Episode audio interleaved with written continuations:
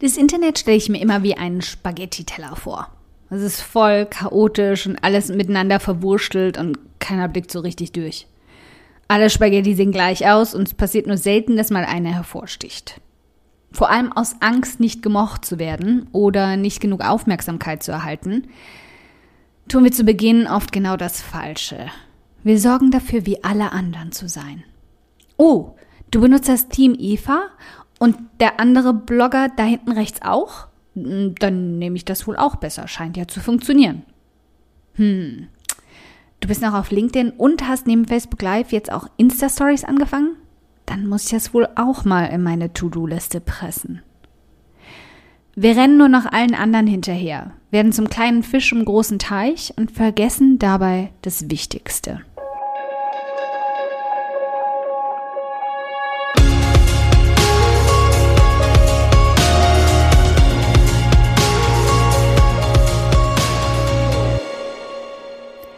Hi, ich bin Karina, Gründerin von Pink Kompass um 180 Grad und der Feminine Jazz und teile hier im um 180 Grad Audioblog alles mit dir, was in meiner Selbstständigkeit funktioniert und was nicht. Wir knacken meine Strategien rund um Marketing und Mindset, denn Erfolg beginnt in deinem Kopf. Folge 139. Wie du vermeidest, auf dem Spaghetti-Teller zum Herdentier zu werden. Immer häufiger bekomme ich die leicht verzweifelte Frage zu hören, ob man auf Social Media Kanal X oder Videoplattform Y nun auch unbedingt dabei sein sollte. Das machen doch jetzt schließlich alle. Mein Rat ist dabei einfach und simpel. Eigentlich sind es sogar zwei. Gib lieber auf einem Spielfeld dein Bestes als auf fünf verschiedenen hohle Fließbandinhalte. Anfangs war ich tatsächlich auf fünf verschiedenen Social Media Kanälen. Fünf gleichzeitig. Boah, und ich versuchte überall mein Bestes zu geben. Aber irgendwann fraßen mich diese Kanäle einfach fast auf. Dank ihrer verschiedenen Algorithmen hatte ich sogar Erinnerungen in meinem Handy, die mich zu den besten Zeiten erinnerte, mich jeweils in den unterschiedlichen Plattformen einzuloggen und zu posten. Und irgendwann hatte ich einfach die Nase voll und ich fing an zunächst vieles auszulagern und schließlich abzusägen. Ich lernte so auf die harte Tour, dass es nur zwei Wege gibt, auf Social-Media-Kanälen zu mehr Liebe, auch bekannt als Reichweite, zu kommen.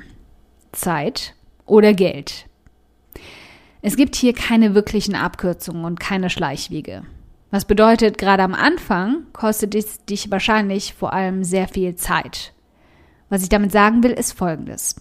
Wenn du dich darauf konzentrierst, auf einem Kanal wirklich gut zu werden und dich wirklich reinkniest, dann hast du deutlich mehr davon, als überall nur das Mindeste zu tun, weil dir für mehr einfach nicht die Zeit bleibt und damit dann nur schlechte bis mittelmäßige Ergebnisse zu bekommen. Und das Letzte, was wir sein wollen, ist mittelmäßig.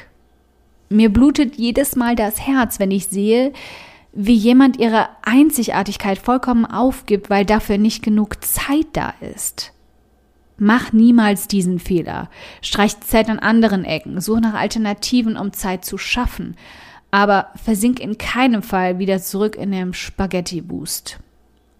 Mach das, was dir liegt, statt das, was alle tun. Auch bekannt als Setz auf deine Stärken. Ein weiterer Knackpunkt dabei ist der Gruppenzwang. Aber alle sind doch jetzt auf TikTok oder in Clubhouse. Dann muss ich doch sicher auch, oder nicht? Nein, musst du nicht. Wenn Videos nicht dein Ding sind, dann musst du weder auf YouTube noch auf TikTok, Insta-Stories, was auch immer. Du musst gar nichts. Erinnerst du dich noch daran, warum du dich selbstständig gemacht hast? Um nach deinen eigenen Regeln und Melodien tanzen zu können. Also sag zu all dem Käse einfach, ich will nicht. Ich will nicht. Ich mag nicht. Ich habe keine Lust.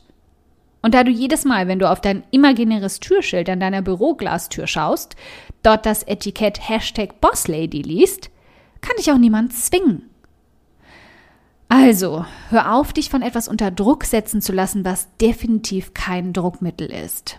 Du musst gar nichts, wenn du nicht willst. Auch hier gilt wieder der gleiche Ratschlag. Konzentrier dich auf das, worin du wirklich gut bist. Setz auf deine Stärken, statt blind mit dem Strom der Massen zu schwimmen. Ich bin gut mit Worten. Also konzentriere ich mich auf das Schreiben, verwende meine Zeit und Energie darauf und so all meiner Konkurrenz, die zu sehr damit beschäftigt ist, auf 15 verschiedenen Partys zu tanzen, entspannt dabei zuzuschauen, wie sie sich zu ungeahnten Umsatzhöhen und möglicherweise auch ins nächste Burnout katapultieren. Denn ich weiß genau, am Ende des Tages werde ich es niemals schaffen, mich zu zerteilen. Und ich mag meine Freizeit auch einfach viel zu sehr. Also sorge ich lieber dafür, in einer Sache so richtig zu glänzen. Ich strebe dabei sogar das Glitzern an. Bleib dir selbst treu. Nutz deine Stärken und mach sie zu deinem Merkmal. Und dann bau sie so weit aus, dass du dir um das unschöne Wort Konkurrenz nie wieder Sorgen machen musst. Wenn du also mal drüber nachdenkst, was ist deine größte Stärke? Okay, wenn du dir jetzt denkst, meine Güte, Karina, für diesen Audioblog möchte ich dich gern endlos knuddeln. Der ist ja einfach fantastisch. Dann spar dir einfach das Knuddeln, brav mit Distanz, du weißt schon, und schenk mir stattdessen lieber eine iTunes-Rezension. Darüber freue ich, kleiner Filmjunkie, mich so sehr wie über einen Kinogutschein. Aber eine Handvoll Sterne von dir zaubern mir dann sogar ein fettes Strahlen auf mein Gesicht, wohingegen der Kinogutschein eh gerade einstauben würde. Wie du das machst? Ganz einfach. Ein oder zwei Sätze helfen schon dabei, dass ich noch mehr Frauen erreiche und auch ihre Gedankenknoten zum Platzen bringen kann. Klick dazu auf Bewertungen und Rezensionen danach auf eine Rezension schreiben und lass mich wissen, wie du meinen Audioblog findest. Ganz lieben Dank im Voraus.